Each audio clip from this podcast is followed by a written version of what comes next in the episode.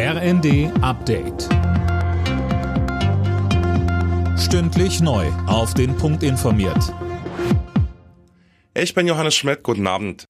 Falls das Gas immer knapper wird, sollen Privathaushalte bei der Versorgung bevorzugt werden. So sieht es die Europäische Notfallverordnung vor.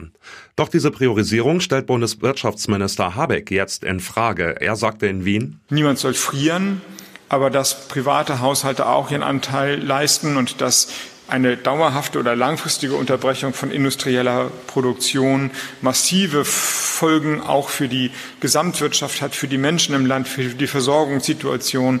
Das, denke ich, ist inzwischen auch erkannt.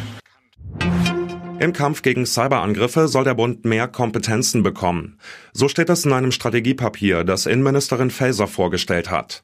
Bisher ist die Cyberabwehr überwiegend Ländersache. In Zukunft soll unter anderem das Bundesamt für IT-Sicherheit ausgebaut werden. Dazu sagte Faeser, es reicht nicht, dass das Bundesamt für Sicherheit in der Informationstechnik den Ländern Amtshilfe leistet. Bund und Länder müssen die Cybergefahren koordiniert entgegentreten. Wir werden deshalb eine Grundgesetzänderung vorschlagen, um das BSI zu einer Zentralstelle im Bund-Länder-Verhältnis auszubauen. Für einen Euro bekommt man aktuell einen Dollar. Am Mittag ist der Eurokurs erstmals seit 20 Jahren auf den Stand der US-Währung gefallen.